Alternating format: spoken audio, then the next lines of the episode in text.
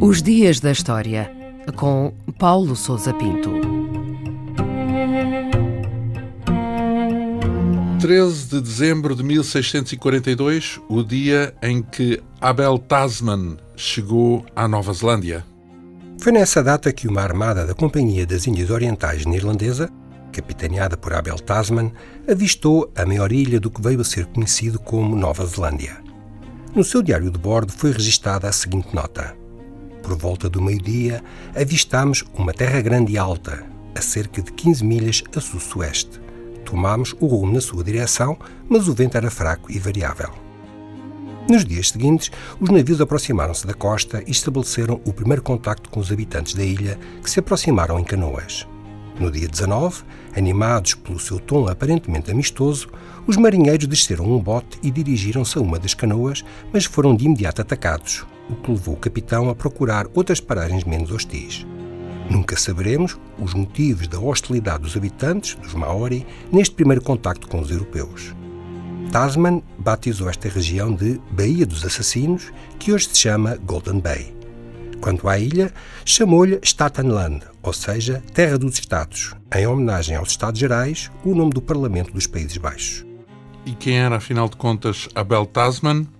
E como é que chegou uh, às paragens da Nova Zelândia? Abel Janssen Tasman nasceu nos Países Baixos em 1603.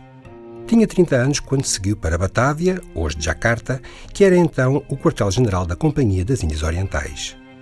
Tasman efetuou diversas viagens de exploração do Índico e do Pacífico ao serviço da companhia, até lhe ser atribuída a missão que o tornou célebre, a explorar e cartografar as regiões meridionais do Índico e do Pacífico, sobre as quais se conhecia muito pouco.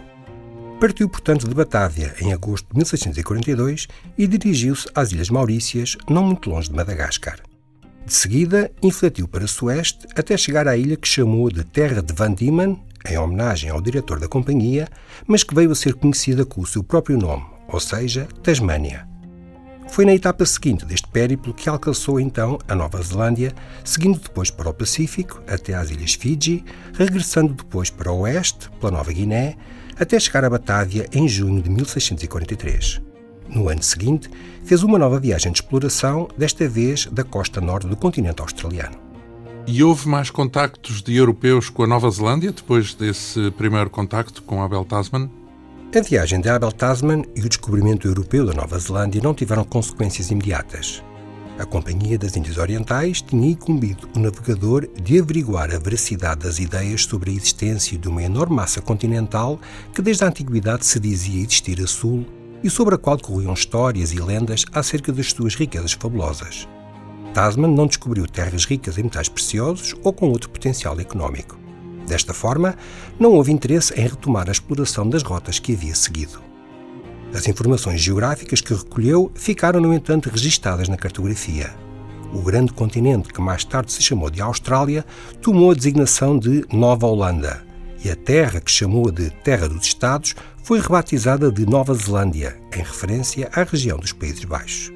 As ilhas deste arquipélago só voltaram a ser visitadas pelos europeus mais de um século depois, quando James Cook ali aportou na segunda metade do século XVIII e foi seguido por outros exploradores europeus.